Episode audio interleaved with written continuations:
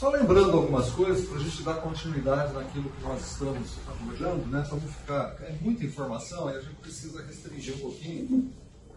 Lembrando que então a, a, a grande, basicamente, a, a, grande diferença entre a Igreja Católica e agora a Igreja Católica Romana é o grande. É, a gente vai entender isso, romano e reformado. Tá? Então, quando fala católico, a gente está falando da Igreja Católica nos dias atuais. Tá Entre Igreja Católica e reformado. A Igreja Católica tem como três pilares, que é a Bíblia, a tradição e o magistério. Tá bom? Ou seja, a Bíblia, mais tudo aquilo que foi interpretado, tudo aquilo que foi falado na patrística, na escolástica, no século IV, V, século XII, mais a autoridade do magistério na interpretação do texto. Lembrando também que o, a, nessa questão do magistério está ligado àquela, àquele posicionamento da Igreja Católica na questão do Papa. O Papa ele é infalível na questão ex cátedra, ou seja, tudo aquilo que diz respeito à fé e costumes aquilo que foi decidido pelo Papa e seus cardeais, no conselho de bispos ali, é ex cátedra, ou seja, é palavra, é, é dogma e não, não, se volta atrás, tá legal? Só dando uma pulada aqui. É, a gente já falou sobre isso, eu peguei alguns textos do próprio catecismo romano, tá bom? E aí a gente quais são as grandes diferenças assim entre é, reformados e católicos? Nós temos os dogmas. Alguns dogmas, eles falam basicamente as mesmas coisas que nós falamos, entendeu? Em termos de declaração de fé. Dogma sobre Deus, dogma sobre Jesus Cristo, é, sobre a criação do mundo, sobre o ser humano, mas tem alguns dogmas com os quais nós temos problemas. Tá? E dentro desses é, é, esse problema é assim: ou você é somente isso, ou você é somente aquilo. Não, não dá a gente ficar com o pé num lugar e com o pé no outro. não dá. Tá?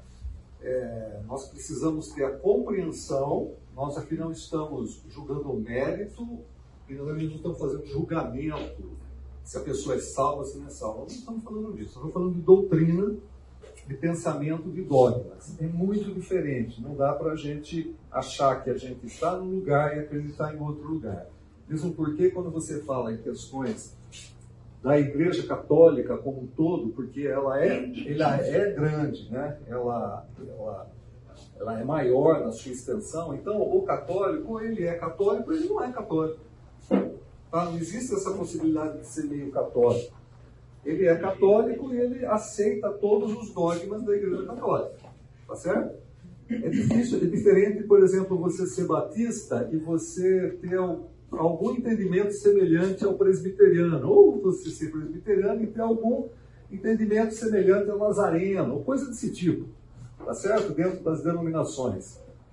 Isso não, não, tem grandes diferenças entre as denominações reformadas. A gente vai poder, e eu gostaria que a gente estendesse isso mais ainda, para ver o modelo pentecostal e neopentecostal. A gente vai conseguir fazer isso só na próxima aula, mas precisaria de mais tempo para a gente ver esse modelo pentecostal e neopentecostal. Contudo, dentro do catolicismo, ou você aceita esses dogmas, ou você não é católico. Não tem esse negócio, ah, eu sou católico, mas não aceito esse dogma. Não, não tem essa possibilidade. Então você, você está assim, é, com esquizofrenia. Né? Essa é uma, é uma questão esquizofrênica. Ou é ou não é. Não, não tem jeito. Ah, eu tenho, eu gosto de, de. Aliás, eu vi essa semana aqui a percepção de esquizofrenia. No meu carro eu tenho um rádio e assim, eu coloquei na Rádio Laser. Quem ouve a Rádio Laser? Vai, levanta a mão. Quem gosta da música de sofrência? Só eu que gosto de ouvir de vez em quando sofrência? Para com isso. Pus lá na Laser para ouvir sofrência. Só que ali, cara, é interessante porque é, de vez em quando entra a Laser e entra uma, uma evangélica. Certo? Então está ouvindo a batidora no chão e de repente está ouvindo o o Baruch, sabe? Entra junto, assim. É uma, meu rádio é esquizofrênico nesse sentido. Então, de repente, está ouvindo aquela música de sofrência, tal, de repente, uma música evangélica tal. O meu rádio dá para ser esquizofrênico, entendeu? Mas não é dá para você ser dentro é dessa. Oi? É híbrido. É híbrido. Não dá para ser híbrido dentro dessas questões. Você é católico, você tem que aceitar inteiramente os dogmas. E aqui a gente fala sobre dogmas também. Um dos grandes problemas, ou um dos maiores problemas, é o dogma mariano. Por quê? Ele começa sem base bíblica, certo? No sentido de é, a defesa de Jesus Cristo como completamente Deus e completamente homem. Essa não é a defesa de Jesus, mas a, a, defesa da, da cristologia, o entendimento lá do século V. Jesus é completamente Deus e completamente homem, por isso vem a expressão mãe de Deus, dentro do concílio de Éfeso. Depois a gente vai encontrar no concílio de Latrão, vai subindo um pouco mais a argumentação a respeito de Maria. Bom, ela já não é somente mãe de Deus, agora ela é virgem perpétua, ou seja, ela teve uh, o nascimento de Jesus, é um nascimento virginal, e depois ela continua virgem. No Papa é, Pio, é, Pio IX, em 1854, então vocês veem percebam aí que é mais de 1.200 anos depois, você tem a, a, mais, a, mais uma graduação, ou seja, Maria nasceu sem pecado. Então percebam, primeiro mãe de Deus, depois virgindade perpétua de Maria, depois Maria nasceu sem pecado. Em 1950 tem uma declaração do Papa Pio XII, que aí já é dogma, passa a ser dogma, porque é infalível na questão ex-cátedra, de que Maria subiu aos céus. Tá? Ela subiu aos céus em corpo, ela não passou pela morte. Essa é uma questão complicada. E agora o Papa Francisco, no século XXI, está resistindo às outras duas declarações de ser corredentora e ser a rainha do céu. Bom, alguém aqui já citou, vocês podem assistir o filme Alto da Compadecida, tá? Tem mais um probleminha aqui com relação a esse dogma mariano. O fato de Maria ser mediadora, esse é um problema. Porque veja só uma declaração que eu tenho aqui com a autoridade do Vaticano, nesse segundo parágrafo. Por consequência, pode-se com toda verdade e rigor afirmar que, por divina disposição, nada pode ser comunicado do imenso tesouro da graça de Cristo. Sabe-se que a glória e a verdade vieram de Jesus. Até aí está tudo bem. Sendo por meio de Maria, de modo que, assim como ninguém pode se achegar ao Pai Supremo senão por meio do Filho, assim também, ordinariamente, ninguém pode se achegar a Cristo senão por meio de sua mãe. Percebem? Perceberam as questões aqui? Ou seja, Dentro do dogma mariano, você ainda tem um problema de Maria ser medianeira. Alto da Compadecida fala muito disso. Tá? É, é, é o entendimento católico a respeito dessa questão. Então, Maria também tem uma questão de ser mediadora. Como é que eu chego até Jesus? Por meio da fé, pregação, fé, Jesus, eternidade. Não, não, não. Tem um conceito diferente aqui. Tá? É, vamos lá. Eu estou passando, a gente já viu isso, tá bom? É, então, agora nós temos também os dogmas dos sacramentos. Né? A gente já viu o dogma mariano, o dogma do sacramento. Tem, a Igreja Católica trabalha com as questões dos sete sacramentos: batismo, Eucaristia, crisma, penitência, unção dos enfermos, ordem e matrimônio. A gente chegou a ver sobre essa questão de sacramento dentro do modelo é, católico e dentro do modelo é, reformado. E a gente também trabalhou um pouco a questão do batismo. Né? Bom, vamos lá. O batismo, ele, para o católico, ele é um sacramento, tá? ele tem caráter salvífico, tá? é através do batismo que a criança é salva, é liberta do pecado original dentro da Igreja Católica. É através do batismo que a criança é salva e liberta do pecado original. Tá bom? Isso pode ser feito tanto em infantil como em adulto. Se o cara nunca caminhou, nunca teve uma, uma alguma espécie de religiosidade e ele quer se juntar à Igreja Católica, ele vai ter que passar pelo batismo, não pode fazer isso adulto. Tá bom? Se ele vai se casar, ele não é adepto de nada, sabe? Ele quer se casar dentro de uma igreja católica, ele nunca se batizou, ele vai se batizar. Tá bom? Então pode ser feito em infantil ou em adulto. Dentro da, da, das igrejas reformadas, o batismo, para alguns segmentos, é também sacramento. Como, por exemplo, dentro da igreja presbiteriana. Batismo é um sacramento. Não é salvífico, diferente da igreja católica. Sacramento dentro da igreja católica é graça. Batismo tem salvação. Dentro da igreja reformada, quando se entende sacramento, como igreja luterana e igreja presbiteriana, não é salvação. Não tem nada a ver com salvação. E pode ser feito infantil e também em adulto. E outras igrejas reformadas, como por exemplo a Igreja Batista, tá? É uma ordenança, não é salvífico e só pode ser feito uma pessoa adulta. Podemos continuar? Qualquer dúvida, pergunta aí, tá bom? Mesmo que a gente já tenha falado, não tem problema nenhum. Confirmação. A, confirmação dentro da Igreja Católica, ela tem o caráter de uma efusão do Espírito Santo. Ela tem o caráter de efusão dentro do Espírito Santo. Então, dentro da Igreja Católica, o recebimento do Espírito Santo está ligado com a confirmação. Aquelas pessoas, aquelas igrejas que são reformadas e que faz alguma coisa parecida com a Igreja Católica, por exemplo, os presbiterianos, você não tem essa questão de efusão, você tem a questão de profissão de fé. Então vamos lá. Uma criança é batizado na Igreja Católica. O padre pega, joga água benta nessa criança ela está perdoada do pecado original. Tudo bem?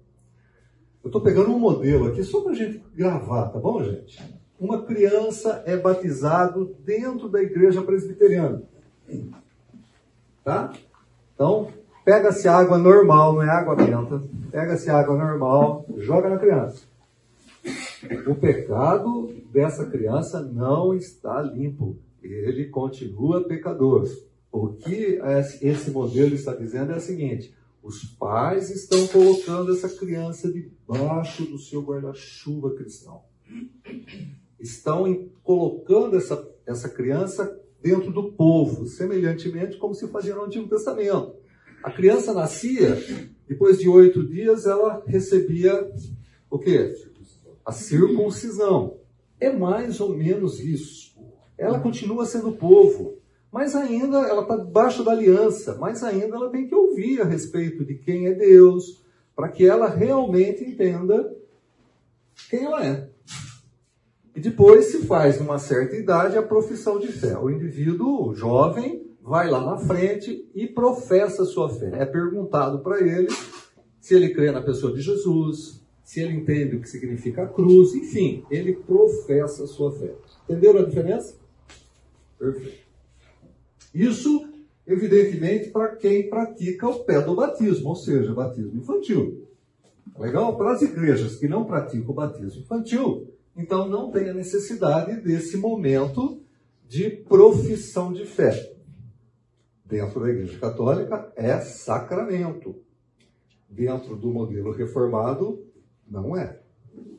Tá bom, nós temos que deixar algumas coisas claras aqui.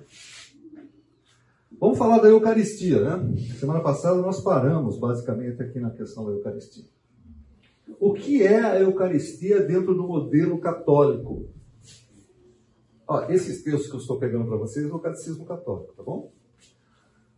É, vamos lá, para o artigo 1357. Essa ordem do Senhor cumprimos-la celebrando o memorial do seu sacrifício Veja só, é, é, é, muito interessante, gente, porque todo o catecismo católico não foi assim, uma sentada e o pessoal escreveu, tá legal? Essas palavras são pensadas, as frases são pensadas, tem maturidade nesses elementos, nessas, nessas colocações, são séculos de pensamento aqui.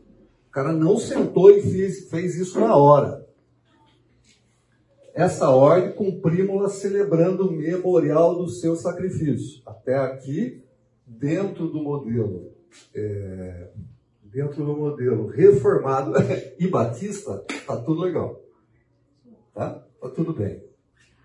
É, fazendo, oferecemos ao Pai o que Ele próprio nos deu. Então agora, presta atenção, a Eucaristia nós estamos oferecendo para o Pai aquilo que Ele nos deu.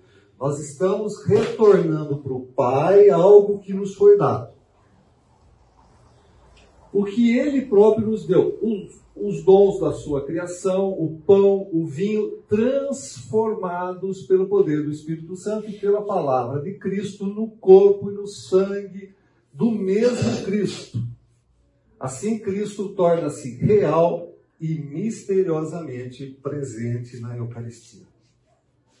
O que acontece é o seguinte: dentro do dogma da Eucaristia, aquele pão se torna carne de Cristo. Tá? Quando o sacerdote ele fala: Isto é o meu corpo quebrado por vós, aquela, hóstia que é, é trigo sem fermento, se torna sangue de Cristo. Eu sei que é confuso para nós, principalmente aqueles que vêm de berço reformado. Mas dentro do catolicismo aquilo é carne, gente. É carne, carne. Carne. Não, tem não, é carne humana. carne humana. O vinho é sangue humano, se tornou. Como se tornou? Misteriosamente, misteriosamente, por uma ação do Espírito Santo, aquilo se tornou carne e se tornou sangue. De, de Jesus, né? De Jesus. Se tornou carne e sangue de Jesus. Tá? Então, quando uma pessoa está participando da Eucaristia, é um católico participando da Eucaristia, ele está achando que está participando em memória, participando de um memorial, ele está equivocado. Não é isso que a doutrina católica diz. A doutrina católica não afirma isso. De novo, se você é católico, você tem que aceitar o dogma. Tá memorial, né? Memorial é na questão porque tem uma referência. Fazer isso em memória de mim. O problema é que não está simplesmente no meu texto de 1 Coríntios 11, ou de Mateus, ou de Marcos. O problema está em João capítulo 6. Deixa eu ver se eu coloquei aqui para vocês. Ah, que você falou que não é um memorial, e aí está dizendo que é. É, não. É, memorial no sentido que, como nós entendemos, por exemplo, aquilo é um memorial, uma lembrança. Eu estou fazendo isso em memória. Dentro do catolicismo romano é um memorial. Tá? Eles estão fazendo isso em memória também. Só que acontece alguma coisa ali naquele momento. Alguma coisa no momento é sacrificial. Então é um memorial e ao mesmo tempo acontece essa, esse Acontece esse negócio. Acontece isso, tá legal? Por quê? Porque não, não tem como você, você não pode escapar do texto que fala fazer isso em memória de mim. Em compensação, você, para transformar isso em carne de Jesus e sangue de Jesus, você tem que agrupar outros textos. Tá? Textos na ceia, quando Jesus fala, esse é meu corpo que é dado por vós. Não tá? é simbólico isso? Essa coisa de ser carne, ser sangue, não, não é sentido não, simbólico? Não, é real. No católico. O católico é real. Tem, é sacrifício. Tem católicos que eles nem mordem a, a hóstia, porque ela é sagrada. Ou tem alguns que não recebem com a mão, só pela mão do padre, porque eles não são dignos de receber com a mão. Oi? Eu fiz catecismo, fiz primeira comunhão, antes de me converter. E, e isso era uma regra. Você, ao aceitar a hóstia, você tem que colocar a hóstia na língua e não podia morder. Você tem que deixar é. ela se dissolver. dissolver. Por quê? Porque, é, como se tratava de uma transformação, você não poderia é, violentar aquela carne. Uhum. É isso aí, gente. Por isso que quando você, por isso que quando sobra a hóstia, certo? Você tem que guardar no Santíssimo ali, no lugar santo dos santos. que é o resto das hóstias que não foram distribuídas. Não é simbólico, é corpo e sangue. Não, mas qual que é o efeito do católico? Ou seja, qual, dessa materialização? Né? Dois elementos, né, pelo dogma católico, são materializados, né, Cristo, sangue e corpo. Uhum. Dentro desse dogma, que, que efeito isso traz para o né, pro, pro católico?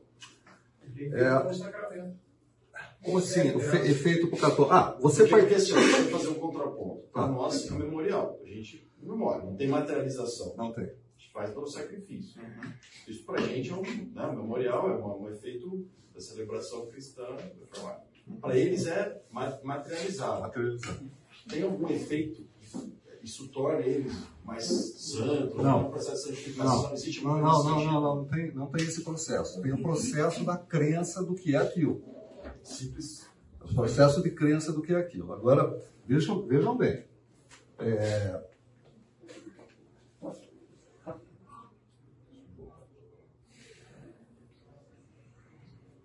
O que acontece ali é o seguinte: é o entendimento de que Jesus Cristo está sendo crucificado de novo.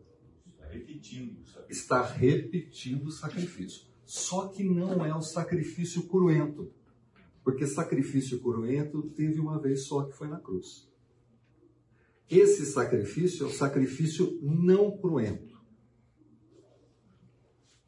é a realização do sacrifício sem a pena, sem a morte, sem a dor, sem o vexame, sem a humilhação, mas é um sacrifício. Por isso que nós encontramos aquele, aquela palavra sacrifício da missa. Ah, esse é o sacrifício da missa com um monte de falta de entendimento, alguns até brincam assim, tá vendo? A missa fala que ir numa missa é sacrifício. É falta de entendimento isso, tanto para católico como para reformados. A questão ali é que durante essa missa acontece o sacrifício. Aliás, vocês sabem o que, que significa a palavra missa? Não, é, estão dispensados. Não. A palavra missa é, é, uma, é uma contratura da, da, da palavra missão. Tá legal? Quando você participa daquela celebração que é denominada missa, o sacerdote no final do, do, da celebração ele fala it missio est. A missão está dada, vão, vão e preguem. O entendimento é, nós estamos mostrando quem é Jesus, o que aconteceu e a continuidade do sacrifício. Agora, missa. Ou seja, sai uma emissão. Esse é o entendimento da palavra missa. A Eucaristia dentro da missa é a cereja do bolo. É diferente entre Missa e culto tem grandes diferenças. Ah, eu não vou, eu não vou na missa, eu vou no culto. Não, são coisas distintas. Você, quando você fala isso, você não está entendendo exatamente o que é. A missa tem toda uma liturgia. Ah, mas o culto também tem, sem dúvida. Por quê? Porque é uma questão de ordem. Vamos fazer isso, vamos fazer aquilo, vamos fazer aquilo outro. A missa é a mesma coisa. Faz isso, faz, faz a questão da palavra, faz a questão da, da homilia, do ensinamento da palavra, faz a questão da celebração da Eucaristia e faz a questão de manda para missão. E a celebração da Eucaristia ela tem que ser precedida por uma confissão ao Padre. Sim, nós vamos ver isso num outro sacramento. É... Qual é a diferença nossa de culto? O culto, nós nos ajuntamos para cultuar a Deus. Nós estamos oferecendo para Deus um momento de louvor e adoração, juntos como igreja. Não tem cereja do bolo aqui. A pregação dentro do culto não é mais importante que o momento do louvor. E nem o momento do louvor mais importante que a pregação. Nós estamos juntos fazendo um culto de adoração a Deus, aonde nós louvamos, aonde nós oramos e aonde nós ouvimos a palavra. E aonde a gente sai para falar de Jesus e através da palavra o nosso coração é aquecido. É isso o culto. Ou estou errado? Alguém tem uma ideia diferente de culto aqui? Muito, pois é. Dentro da igreja católica, não. Você vai na missa. A cereja do bolo da missa é Eucaristia. Na liturgia da, da igreja católica, agora tem Eucaristia toda, toda a missa. Toda a missa. Toda a missa. Tá? Por isso que vocês veem a grande diferença de musicalidade. Tá? Porque nós, reformados, temos uma musicalidade muito maior do que os católicos. Louvor, adoração. Né? Quando você vai dentro de uma igreja católica, eu não estou dizendo que não tem gente entendida de música, correto, não estou dizendo nada disso, mas não é a ênfase. A ênfase é a Eucaristia. Nós aqui trabalhamos com louvor, com adoração, com música com poesia. Por isso essa grande diferença. Você vê algumas músicas da Igreja Católica arrastadas, não vê? Né? Você vê algumas músicas arrastadas, você vê algumas músicas assim esquisitas, né? O pessoal até canta música é, de cantor popular, põe dentro da igreja. Se bem que em algumas igrejas também fazem isso, né? É popular, é reformado também, mas assim, é, mas é, é só vocês pegarem um pouquinho, estudarem um pouco essa, essa questão de louvor, de musicalidade, vocês vão perceber. E por que essa diferença? Eu já visto alguns movimentos da, da Igreja Católica de trazer músicas diferentes também, né? É, mas esse movimento está muito mais ligado com, um é, fenômeno que é o fenômeno pentecostal, que dentro da Igreja Católica foi chamado de carismático. Tá legal? esse movimento carismático, que é o movimento pentecostal, mas quando chega na católica é, é, é carismático, começa a trazer música de fora. Começa a ser. As reuniões do movimento carismático parece muito com o movimento reformado. Tá? Mas as bases ainda continuam distintas. Então, ainda, ainda tenho uma dúvida aí. Na Santa Ceia, o Cristo usou essas palavras, né? Eu te dou o meu corpo, o meu sangue, não foi isso? É. Como? o que ele quis dizer exatamente, então, porque, ah, assim, voltando só um pouquinho, é, Cristo deu aos apóstolos né, também o poder de fazer milagres, curas e tudo mais. Uhum. Não, é? não sei, na minha cabeça, né? A Igreja Católica venha com esse sacramento, talvez por se considerarem apóstolos de Cristo, por seguir aquele mandamento que ele mesmo fez na Santa Ceia. Hum. Ó, é assim, vamos para o texto. 1 Coríntios 11. Ah, quem pode abrir? 1 Coríntios 11. Vamos para o texto da ceia.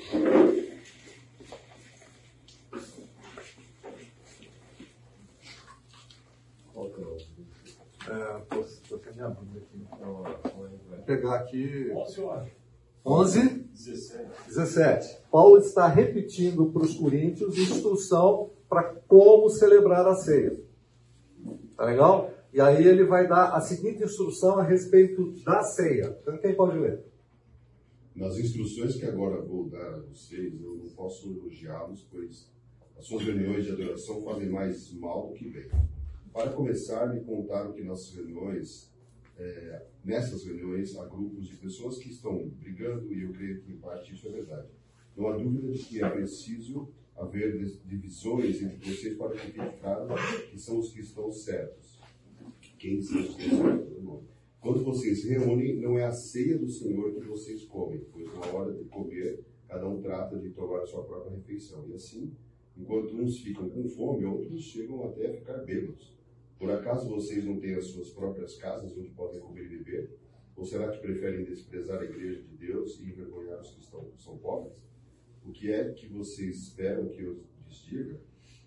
querem que os elogie, é claro que não vou elogiá-los, porque eu recebi do Senhor este ensinamento e passei para vocês. Que o Senhor Jesus... peraí. Ah, o que estava acontecendo em Corinto? Eles estavam celebrando a ceia, e naquela época a ceia é diferente do que nós fazemos hoje. Eles se reuniam para comer e beber. E naquele momento eles relembravam a morte, o sacrifício do Senhor Jesus. Era assim que acontecia. Só que a coisa começou a sair do controle. Certo? Os caras comiam demais, bebiam demais, ficavam bêbados, não esperavam os outros chegarem. Então a gente começa aqui, pô, mas cadê o resto da igreja? Ah, não chegou, então vamos comer Então ficou uma bagunça. Vamos comer, vamos beber, aquilo ficou uma baderna. Aí Paulo fica sabendo disso e fala assim, Rogério, o negócio é o seguinte, dentro da primeira Coríntios, dentro da primeira carta aos Coríntios, isso é um problema, entre outros. Ele escreve e fala assim, ó, é uma bagunça isso daí. Então vamos ordenar esse troço aqui. Aí ele começa a dar instrução de como fazer a ceia. Então, porque eu recebi do Senhor esse ensinamento que passei para vocês, que o Senhor Jesus, na noite que foi traído, pegou o pão e deu graças a Deus, depois partiu o pão e disse: Isso, isto é o meu corpo que é entregue em favor de vocês. Façam isso em memória de mim. Assim também, depois do, do jantar, ele pegou o cálice e disse: Este cálice é a nova aliança feita por Deus com o seu povo. Aliança que é garantida pelo meu sangue. Cada vez que vocês beberem este, deste cálice, façam isso, isso em memória de mim. De maneira que cada vez que vocês comem deste pão e bebem deste cálice, estão anunciando a morte do Senhor até que ele venha. Por isso, aquele que comer do pão do Senhor ou beber do seu cálice, de modo que ofenda a honra do Senhor, estará pecando contra o corpo e o sangue do Senhor. Portanto, que cada um examine a sua consciência e então coma do pão e beba do cálice. Ok, obrigado, cara. O que, que o texto está dizendo aí? Que Jesus, quando partiu o pão, ele disse: Esse é meu corpo, que é dado por vocês. A interpretação desse negócio que é um problema. Tá? A interpretação é um problema. Por quê? Porque dentro do próprio. Não tem como. Ali, ali em 1 Coríntios, está dizendo que vocês fazem isso para lembrar de mim. Tá? Vocês peguem o pão e o pão o vinho para lembrar de mim. Qual é a interpretação reformada? É um símbolo. Jesus está falando: Isso é o meu corpo, isso é o meu sangue, é nova aliança. Tá? Aquela aliança já não, a antiga aliança não existe mais, agora é uma nova aliança. Eu vou dar o meu corpo, o meu sangue vai ser vertido a favor de vocês. É uma nova aliança agora. Essa é a interpretação reformada. Qual é a interpretação católica? Quando Jesus fala assim, esse é o meu corpo, ele está dizendo literalmente que ele é o corpo problemas nessa interpretação? Sim. Mas Jesus não tinha morrido ainda.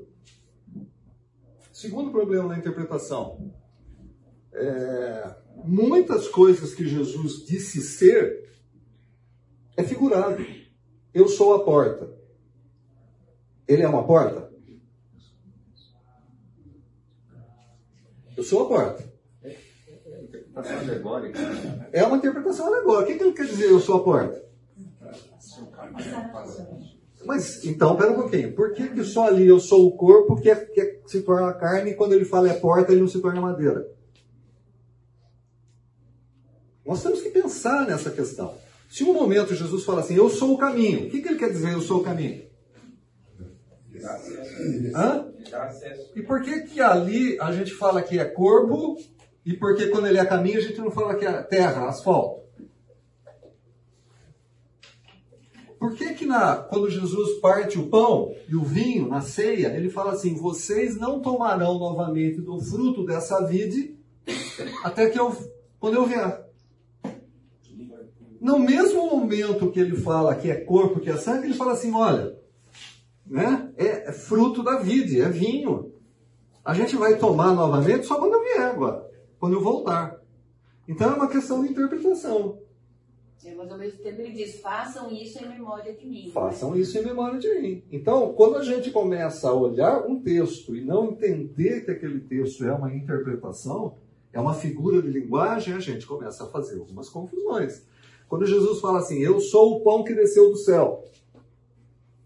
Que, que Jesus está dizendo? É um alimento espiritual, porque senão a gente tem que pensar que Jesus é aquele foquinho de maná. Eu sou a luz do mundo. Se a gente não entender que isso é, um, é, é uma forma de expressão, a gente vai entender que isso aqui é Jesus. Eu acho também, Sidão, que assim, medida que você interpreta dessa forma, como a Católica traz,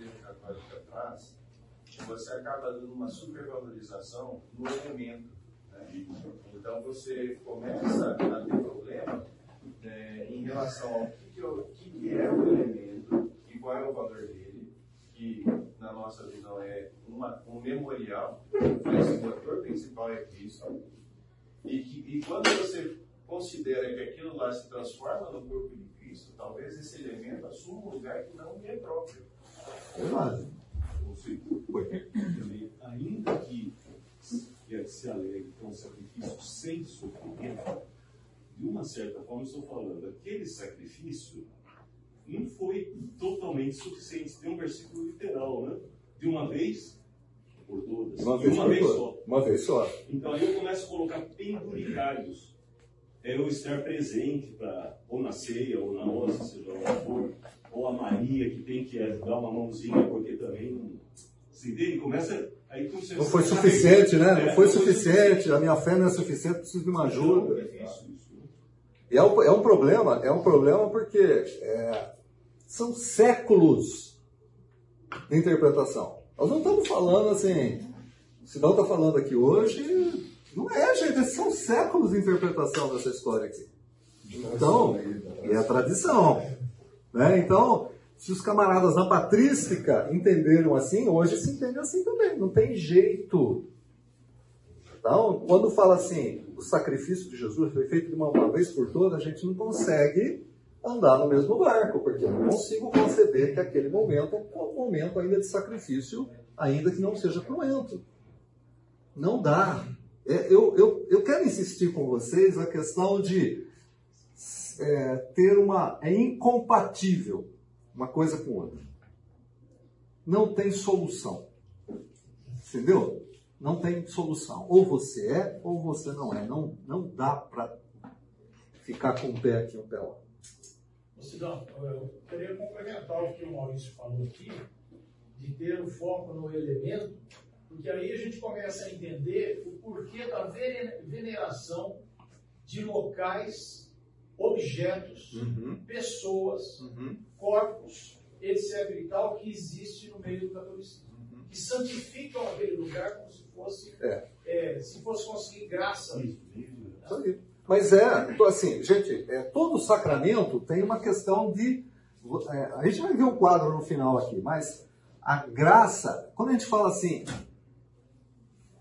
é, só a graça, somente a fé, somente as escrituras, somente graça, o que você entende sobre só graça? Qual é, o- qual é a sua compreensão? Graça. Favor imerecido, mas como?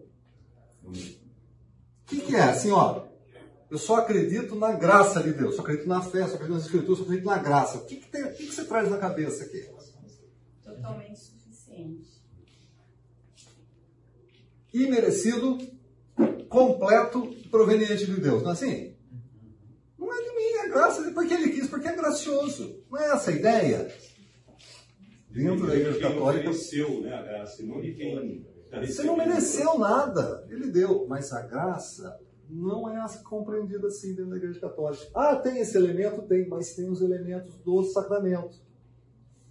A graça passa também pelo sacramento.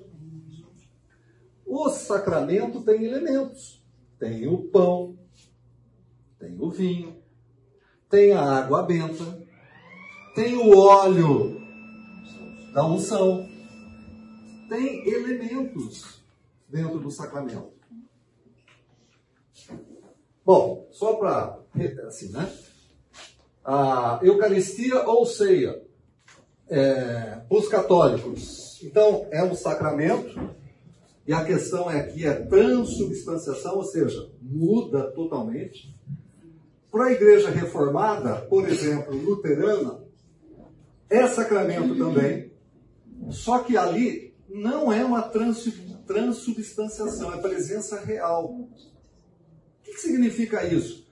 Pão continua pão, vinho continua vinho. Só que Deus, Jesus está presente. Eu, eu falei para você que luterano é meio assim, né? Tem uma hora que Lutero estava meio. Ele não consegue abrir mão completamente da, da, da questão da transubstanciação, mas ele pensa assim: olha, transubstanciação não é. Tá? Não é, não se transforma. Então, como que é o pensamento luterano? É com substanciação. Pão continua pão, vinho continua vinho, mas Jesus está presente realmente ali. Os outros reformados dizem assim, por exemplo, a igreja presbiteriana. É sacramento, ok? Só que não tem consubstanciação, não tem transubstanciação. Jesus está presente espiritualmente. Está presente espiritualmente. Batistas, não é sacramento, não é transubstanciação, não é presença real, não é presença espiritual. É memorial. Isso não significa que a gente deve sair sambando, certo? Nesse momento a gente não sai sambando, batucando. O que, que a gente faz? Respeito. Porque a gente está fazendo o quê? Em memória. Memória. Jesus, é, Jesus está presente realmente? Sim, mas ele está presente realmente aqui. Ele está presente realmente no louvor, está realmente presente na, na questão espiritual. Ele está presente na nossa vida. Inclusive fora da igreja. Inclusive. Principalmente fora da igreja. Tá? Jesus está presente. Então, a Eucaristia ligada à ideia do sacrifício contínuo. O sacrifício da missa a gente já viu, it missa est, e a missa diferente de culto. E o texto em questão é João capítulo 6, 53, 56, que fala, onde Jesus fala, quem não comer do meu corpo não vai ser digno de mim, quem não beber do meu sangue não vai ser digno de mim. Confissão é um dogma também conhecido como, é, penitência, conversão, perdão, reconciliação. Tá bom? Pode se chamar assim. Por quê? Porque quando você confessa, tem uma penitência, a conversão é você está indo por um caminho, confessa e volta. O perdão é porque você confessou, você recebe o perdão. A reconciliação é porque você estava à distância e se reconciliou. Então está dentro desse escopo de confissão. Se você pegar o catecismo, da Igreja Católica, você vai ver por que é isso, por que é aquilo, tá bom? A gente está resumindo, porque não dá tempo. Então a gente tem que pegar muita coisa aqui. Então vamos lá. Olha o, o, esse artigo 1434. A penitência interior do cristão por ter expressão, pode ter expressão muito variada. A escritura e os padres insistem, padres aqui é, não é padre como se conhece, é pais da igreja. Tá bom? Insistem, sobretudo, em três formas: jejum, oração e esmola. Que exprimem a conversão em relação a si mesmo, a Deus e aos outros. Gente, a questão dessa, dessa confissão, muito texto que a Igreja Católica vai pegar é Tiago, capítulo 5.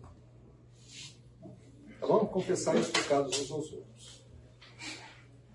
Então, a questão aqui é o seguinte: isso pode ser um sacramento? Pode ser um sacramento? Essa é a pergunta que a gente tem que fazer. Pode ser um sacramento? Dentro da Igreja Católica, o bispo, ou sacerdote, ou padre, que no caso também é o diácono, tá? ele tem a autoridade dada pela Igreja Católica para sancionar o perdão. É muito claro dentro da Igreja Católica que quem perdoa pecado é Deus. Tá bom? Não tem essa questão de que o padre perdoa pecado. A Igreja Católica tem quem perdoa pecado é Deus, está dentro da confissão deles. O problema é que você faz uma, um mecanismo para que o padre ele sancione o perdão e mediante a acusação, ou mediante a sua confissão, ele coloca algumas penitências para você. O, o, reformado diz, gente, não tem isso. Se eu tiver pecado, 1 João capítulo 1, versículo 9, eu vou lá e confesso o meu pecado para Deus, porque as escrituras dizem o quê? Se confessardes os vossos pecados, ele é fiel e justo para perdoar os seus pecados e purificar você de toda injustiça. Quem faz isso? Deus. Quando eu faço em nome de Jesus, o Pai me perdoa. Então, por que é que eu preciso de penitência? Agora, a penitência, ela varia. Varia de que forma? Depende do teu pecado. Filho. Depende do tamanho do seu pecado. Por quê? Porque existe dentro da concepção católica o pagamento. É necessário haver um pagamento histórico, geral, assim, dentro da história. É necessário você passar por uma penitência para. Merecer. Talvez seja essa palavra. E aí você complica a graça. Entendeu? Aí você complica a graça. Porque se é gratuito, eu não, não posso ter merecimento. Então, dependendo do número de pecado, do pecado cometido, você tem sim que fazer aquilo que o sacerdote mandou você fazer. Ok? E isso eu acho que vocês que são católicos, ou como eu fui católico, vocês lembram do ato de contrição. Depois de confessar, você tem que declarar o seu ato de confissão. De uma certa maneira, você está, o ato de contrição é assim, eu estou dizendo na presença do sacerdote que eu não vou mais pecar contra Deus. Basicamente é isso. Mas tem uma formulazinha. Ficou claro isso? Assim como o questionamento é assim, gente. É, por que é que eu preciso rezar tantos Pai Nosso e tantas Ave Marias para ter penitência assegurada? Se eu faço isso mecanicamente, sem o entendimento do que significa aquela oração, tanto da Ave Maria como do Pai Nosso, e eu aqui estou complicando a questão da graça. Bom, Vamos lá. Outro probleminha aqui. Dentro dessa questão de pecado e confissão. Tem pecado que é venial e pecado que é mortal. Pecado venial, ato que não separa o homem totalmente de Deus, mas que fere a comunhão. Pecado mortal, ato que atenta gravemente contra o amor de Deus e separa pelo pleno conhecimento e pleno consentimento. Entenderam a diferença? Para você, o que é pecado? Pecadinho. Tem pecadinho e tem pecadão. Tem pecadinho e tem pecadão. Tem pecado venial e tem pecado mortal. O que é pecado venial? Essas bobagens que a gente faz todo dia. É pecado venial, é isso mesmo. Essas bobagens que você faz no dia a dia é pecado venial. O que, é um pecado mortal? Pecado mortal atenta gravemente contra o amor de Deus e passa pelo conhecimento e pleno consentimento. Eu tenho consciência do que eu vou fazer. Eu olho para as Escrituras e falo assim: Deus fala para não fazer, mas eu consinto a mim mesmo em fazê-lo. Isso é pecado mortal. Já ouviram crime premeditado? Pecado premeditado é pecado mortal. Eu penso em fazer, tenho conhecimento do que eu vou fazer, olho para as escrituras e falo assim, Deus fala para não fazer, mas eu falo assim, vou fazer mesmo assim. Por quê? Livre-arbítrio. Voltamos nós à questão do livre-arbítrio da Igreja Católica. Você tem livre-arbítrio para decidir seguir a Jesus e decidir não seguir a Jesus. A sua salvação não é garantida. Se você decidir conscientemente em cometer pecado mortal, babal. É, o salmista diz, né, sobre pecado intencional, né? E a oração dele é: livra-me de grande transgressão. É aquele pecado que você, se, às vezes, até planeja. É uma coisa com uma intenção, né? uma objetividade. É, o nosso caso clássico é Davi, né? Falar que Davi com Betseba, ele não planejou, não arquitetou, não pensou e matou até o marido dela e bobagem. Tá? E o que aconteceu? Recebeu perdão. Teve problema? Claro que teve problema. Teve punição. Teve punição temporal. E aqui também vai ser justificativa da punição temporal para os católicos, tá legal? Caso de Davi também vai ser aplicado dentro da argumentação católica, dizendo que tem que ter punição temporal. Então vejam que nós temos elementos aqui que trabalham em consoante com as interpretações. O mesmo elemento, ele vai se aplicar lá e vai se aplicar no outro modelo também. O mortal ele não tem a ver com o, o tamanho da a gravidade moral envolvida, tem apenas com a intencionalidade. A intencionalidade o não, não retorno. A mentirinha pré-meditada é mortal. É, a mentirinha pré. É, isso já me pega, né? Você me mata, né, cara? Ele quebrou as pernas. Não sei, não. Aí eu não sei. Não sei. Levar para o concílio. É, tem que levar para levar para concílio aí, no século XXII. É, não sei, cara. Eu não, não saberia dizer isso para você. A- é- essa questão aí é a questão do. Assim, a minha pergunta é porque, na minha, no meu pouco conhecimento, o mortal geralmente atribui as grandes falhas Assassinato. Não, assassinato. Cara, mano, intencionalmente foi lá e Mas para a matou. não tem a ver com o tamanho da, da, da, da- da falha moral. Né? E. É assim, eu, eu não saberia dizer isso para você. Mas o problema está no modelo da consciência, no modelo do. Talvez até uma mentirinha, sei lá se é desse tamanho essa mentira, é, conhecimento e o, consentimento. Esse depende também de quem ouviu a confissão. Depende de quem ouviu a confissão. Ele vai mensurar conforme o entendimento. Isso também. Mensurado conforme o entendimento. Não tem a ver com aqueles sete pecados capitais? Ah, os sete pecados capitais é uma. É, uma, é assim, é- basicamente são os dez mandamentos. Tá? Não os sete pecados capitais. Então, quando você olhar o, o, o, o catecismo, você vai ver dez mandamentos. Um dia a gente poderia estudar sobre os sete pecados capitais e as sete virtu- virtudes cardinais. Esse seria um tema interessante. Gente, é, então, aqui nós precisamos entrar num outro, outro, outro nó, que é o purgatório. Tá? Outro nó que é o purgatório. Veja que está tudo ligado com a confissão, tá? Muito bem, então vamos lá. É aqui que reside. Ó, gente, ó, é, como eu estava falando? Olha lá. Referência a pecados, Concílio de Lyon, Concílio de Trento, século XIII, tá? Então remonta a alguns acontecimentos. Está muito antigo algumas coisas. Purgatório. Aqui, o purgatório, ó, é um lugar teológico. Significa a graciosa possibilidade que Deus concede ao homem de poder e dever na morte amadurecimento radicalmente.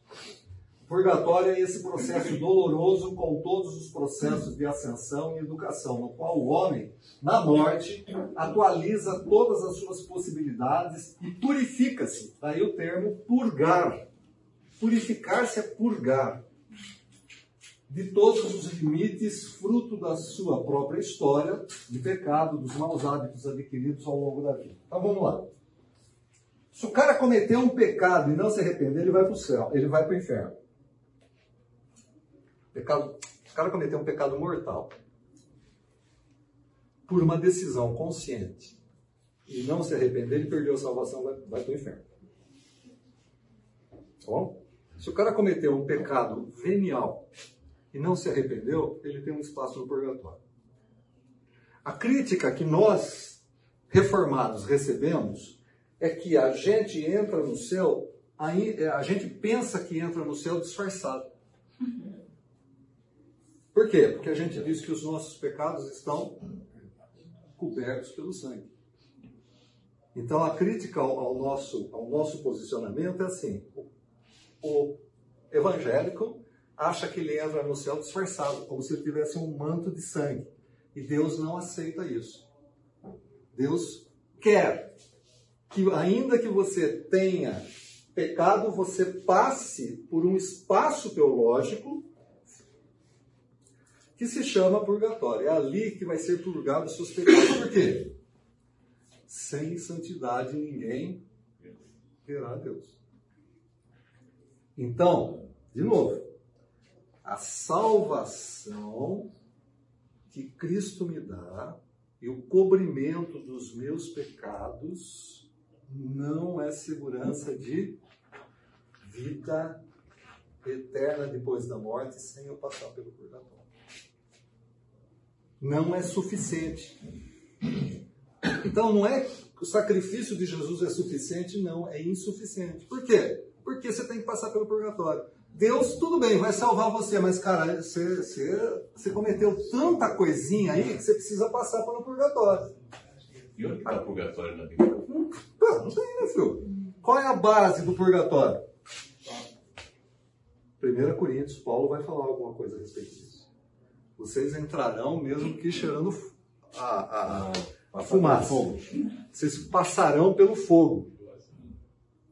Não é isso? O problema é interpretar esse primeiro, é a 1 Coríntios capítulo 3. Quando você interpreta, vocês entram, mas tem que passar pelo fogo, fala assim, ô cara, então tem um purgatório, tem um fogo lá. Quando você interpreta dizendo assim, ó, vai passar, mas vai passar por um triz, porque as suas obras vão ser queimadas. As suas obras vão ser testadas. O que, que Paulo está falando ali? Ele está falando daquilo que o cara edifica sobre o fundamento. O fundamento é único, Jesus Cristo. O que você edifica nesse fundamento, se é pedra preciosa, palho, feno, o que, que vai acontecer no dia do juízo? Essas obras vão ser testadas pelo fogo da santidade de Deus. Fala assim, cara, não serviu para nada isso para você. Ó, tá tudo queimado. Mas qual é o fundamento? Jesus, o texto não fala que eu vou passar por um espaço de tempo onde eu vou purgar os meus pecados veniais. Não, desculpa, mas não fala isso. O texto fala de obras. Não, não, não tem a ver com as consequências do pecado. Você até citou a questão de Davi, né? Que Deus, Deus o perdoou, mas não livrou das consequências Sim. do pecado dele aqui na terra. Okay? Então, se você morre e ainda tem pecados cujas consequências você ainda não sofreu, é para o purgatório.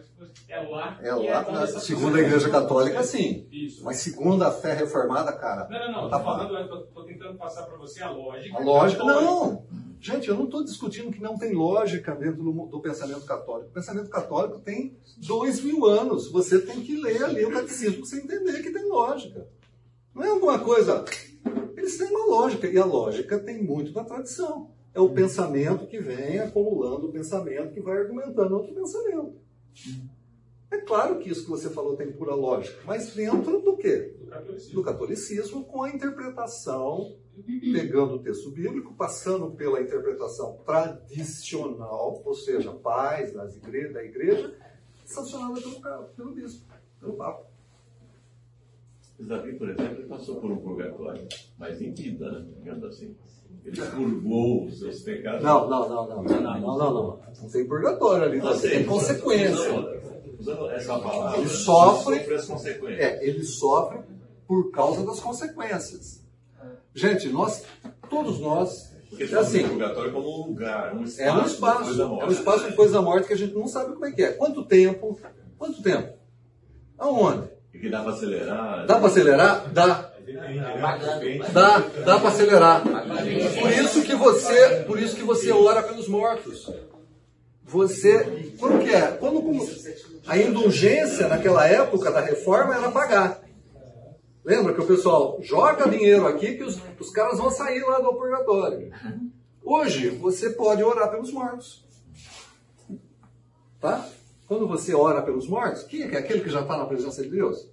Mas aí eles deram um salto gigantesco dizer que isso é um lugar depois da morte. Não tem texto bíblico nenhum. E a pergunta Mas, fica assim. Para sofrer as consequências, sofreu. Davi sofreu. Tem Tantos outros sofreram. tem alguns livros na, na A pergunta Bíblia que fica é a Católica. seguinte: Só um pouquinho, só um aonde está na Bíblia que o morto pode fazer alguma coisa para se purificar?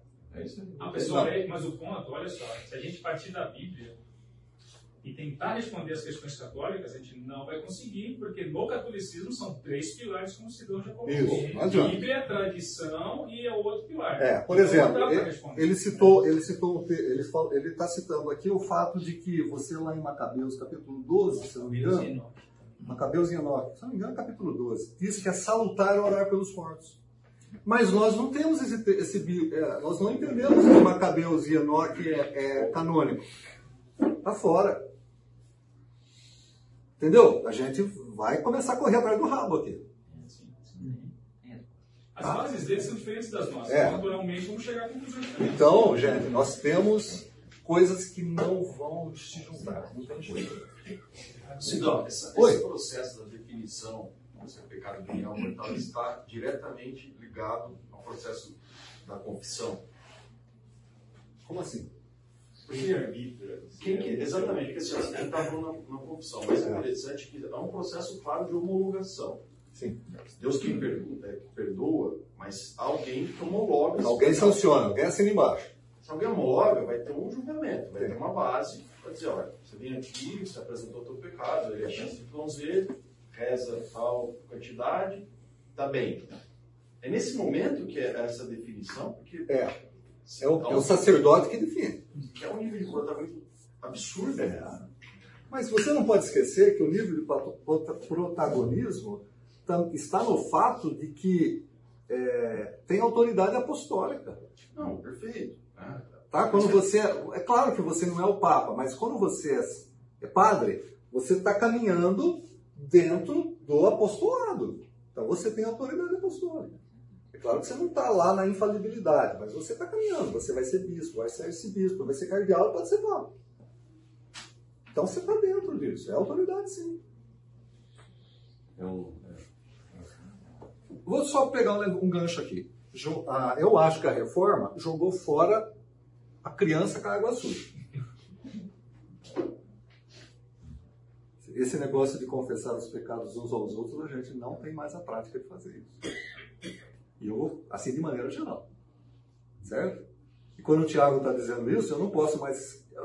A gente perdeu isso, entendeu? A gente é tão contrário, tão contrário, que a gente jogou tudo fora. Jogou água suja, jogou a criança. Estou fazendo uma, uma referência aos, aos banhos lá da, da Idade Média. Tá? É salutar. Eu estar com o meu irmão e falando assim, cara, eu estou com um problema, preciso que você olhe por mim. Qual é o teu problema? O problema é assim, assim, preciso, preciso de ajuda. Salutar. É bom. O problema é com quem você vai falar, quando você vai falar e o que você vai falar. Mas, de uma maneira geral, a gente jogou fora esse processo. Né? Alguém aqui confessa com o irmão um pecado cometido? Não, nós temos um grupo pequeno, discipulado, que a gente Então, é, é uma prática saudável para a nossa espiritualidade. homens, né? Saudável para a nossa espiritualidade. É óbvio, né, gente? Homem com homem, mulher com mulher, senão vira jacaré, essas coisas todas. Mas, ó, gente, de uma maneira geral, estou dizendo de uma maneira geral, tá bom? A gente falou assim, isso daqui não é católico, então pena. E a gente acabou. Bom, vamos lá. É, a unção dos enfermos é uma. É um. É um Sacramento. é um sacramento, tá? A unção dos enfermos é um sacramento que é feito pelo sacerdote com um óleo específico, tá? Em que momento? É também conhecido como extrema unção. É aquele momento onde o camarada não percebe que o camarada não volta mais, entendeu? Não tem mais jeito. Pode ser antes de uma cirurgia, antes de alguma coisa grave também. Então vai lá e passa o óleo da unção, né? Temos da maneira correta, tal. Você está é, é um é um sacramento de serviço, assim como o sacramento do matrimônio.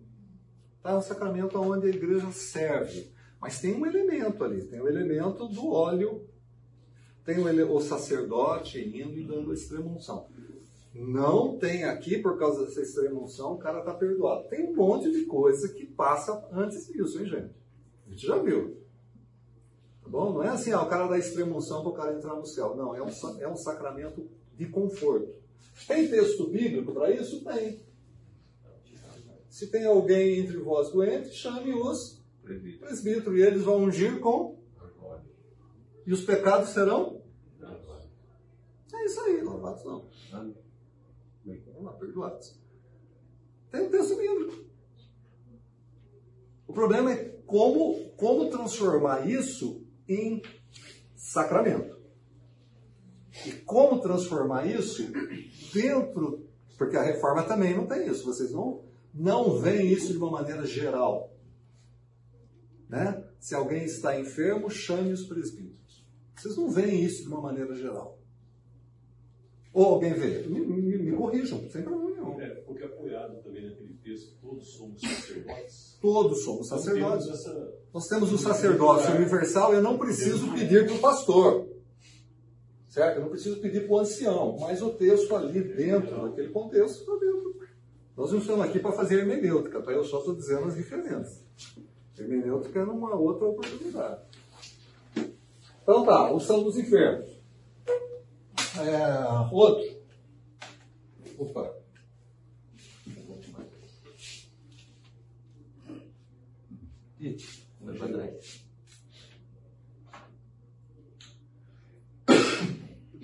Ah, aqui, né? Eu citei, Tiago capítulo 5. A ordem. É, a ordem é um sacramento ligado com. É, é sacramento, né? O camarada ele vai se tornar padre, depois ele pode se tornar diácono. É, Na realidade, é, tem um monte de coisa ali. Tem noviço, tem padre, tem um, tem um monte de, de linha ali, tá bom? Mas, de uma maneira geral, você tem o leigo, você tem o diácono, padre, bispo, arcebispo, cardeal e papa. Tá bom? Por exemplo, para eleição, para escolha do Papa é o colégio de cardeais, né? todo mundo vestido de vermelho ali. Aliás, vocês precisam depois estudar, eh, dar uma procurada na internet, as vestes. É muito interessante esse negócio das vestes, as cores. Né? Tem verde, tem vermelho, tem rosa, tem branco, tem roxo, tem preto.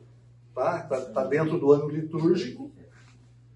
E, por exemplo, o Papa ele, ele passa pelo colégio dos cardeais e teólogos. Às vezes ele convida teólogos né, para participar dentro do colégio de cardeais para a escolha do Papa. Matrimônio. É, matrimônio, como, como sacramento, está ligado com o século XIII, século XV, século XVI. Essa questão do matrimônio é interessante, né? Por que, que matrimônio é considerado pela Igreja Católica como um sacramento? Vejam só, Efésios capítulo 5, versículo 31 e 32. Por isso deixará o homem seu pai e sua mãe, e se unirá à sua mulher, e serão os dois numa só carne. Grande é esse mistério. Digo, porém, a respeito de Cristo e da Igreja. Lembram quando nós é, falamos o que significa a palavra sacramento? O que significa a palavra sacramento? De ordem militar. De ordem militar.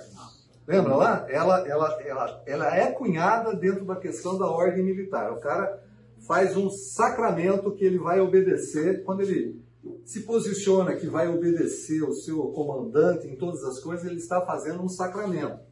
Está dizendo, eu vou respeitar isso. Mas a tradução do original é a palavra mistério. Essa palavra mistério, que na nossa Bíblia está assim, é traduzido como sacramento. Grande é esse sacramento. Tanto é que matrimônio é um sacramento magno. Por ser grande, grande sacramento. Sacramento magno. Tá? Então a Igreja Católica entende que matrimônio é um sacramento. Gente, se vocês pegarem o catecismo da Igreja Católica a respeito do sacramento, parece uma pregação evangélica. Tá legal? Os textos, o que significa. Tá? E ali vocês vão encontrar, inclusive, é, é, casamento com questões é, misto. Tá? Casamento na questão mista.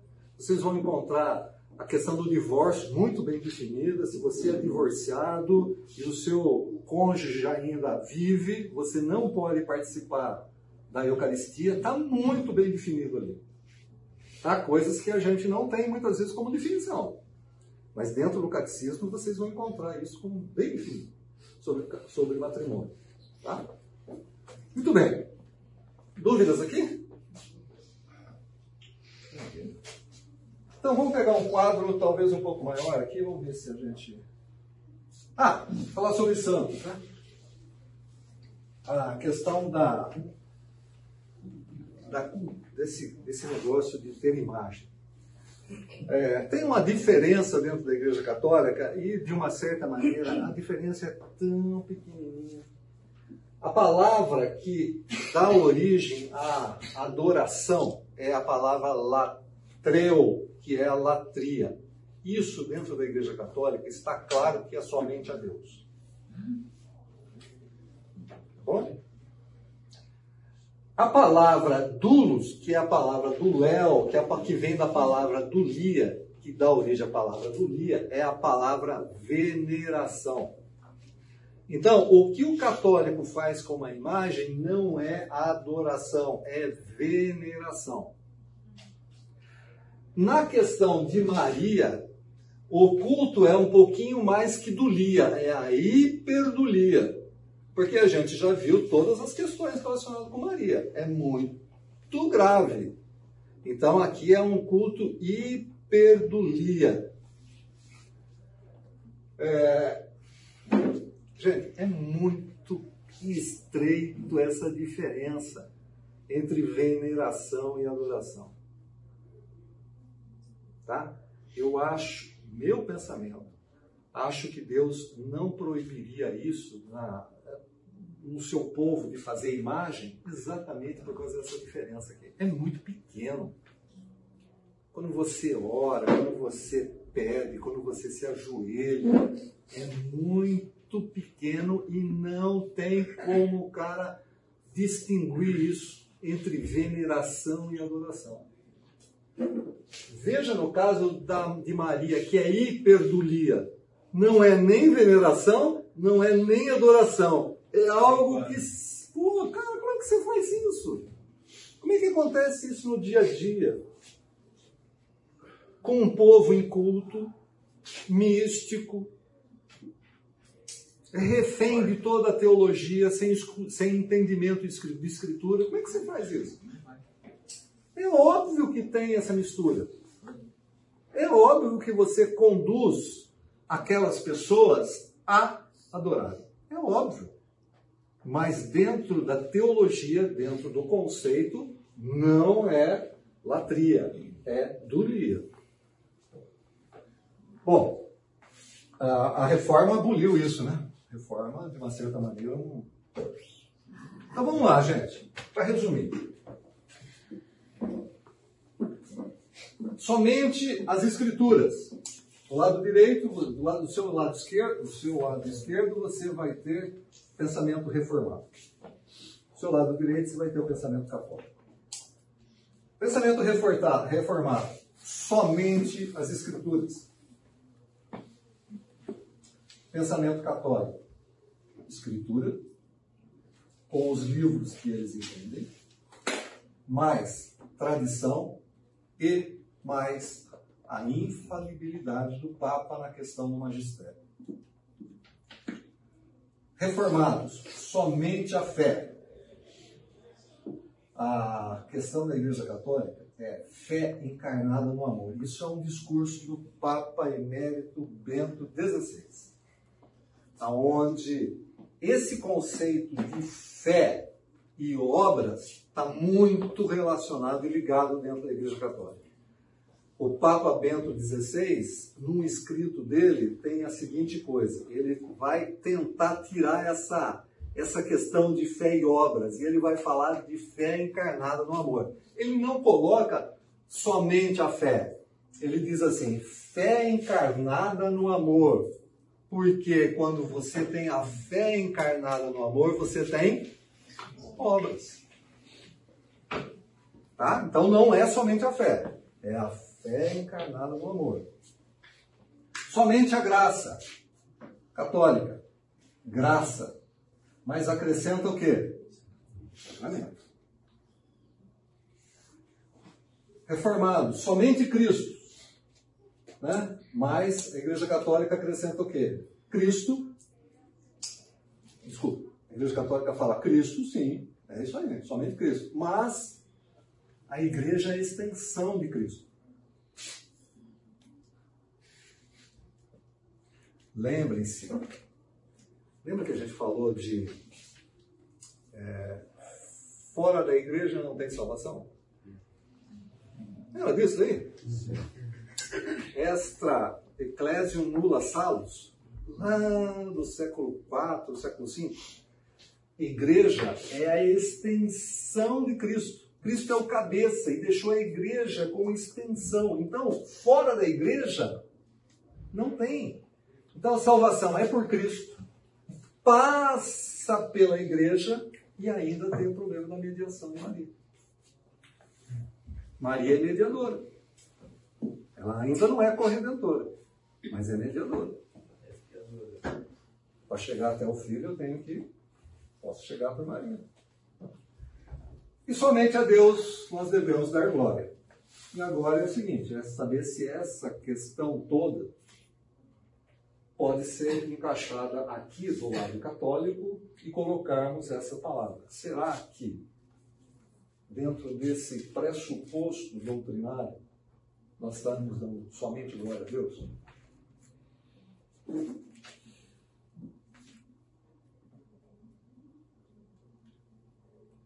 entendi a pergunta. A pergunta é que quando os reformados colocaram somente Escritura, somente fé, somente graça, somente Cristo, somente Deus, somente a Deus devemos dar glória. Esse é o pressuposto reformado. Quando a Igreja Católica passa por esses outros pressupostos aqui, a pergunta fica assim: será que a Igreja do catolicismo, será que a Igreja Católica pode falar que somente a Deus deve, deve ser dada glória? Porque tem um monte de, um monte de né? Tem um monte de coisa que você tira Deus do controle. Né? Você está glorificando algumas coisas, está dando espaço que pertence única e exclusivamente ao Filho, a Cristo, para outras pessoas. Né? Você está dando espaço para algumas coisas. Será que você está glorificando realmente somente a Deus? São mais uns quatro séculos aí. Ah, isso aqui vai longe, né? Isso aqui, na minha ótica, não, não tem como conciliar. Porque se conciliar é. Não tem como conciliar, né? Como é que você vai fazer isso? Ok, gente? Essa é a história. A semana, a semana que vem nós vamos ver um pouco sobre pentecostalismo e neopentecostalismo.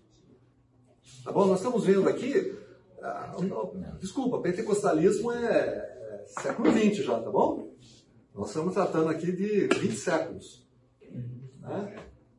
Século 1906, 1910, neopentecostalismo é, 1970 e 80 é neopentecostalismo. É história recente nossa.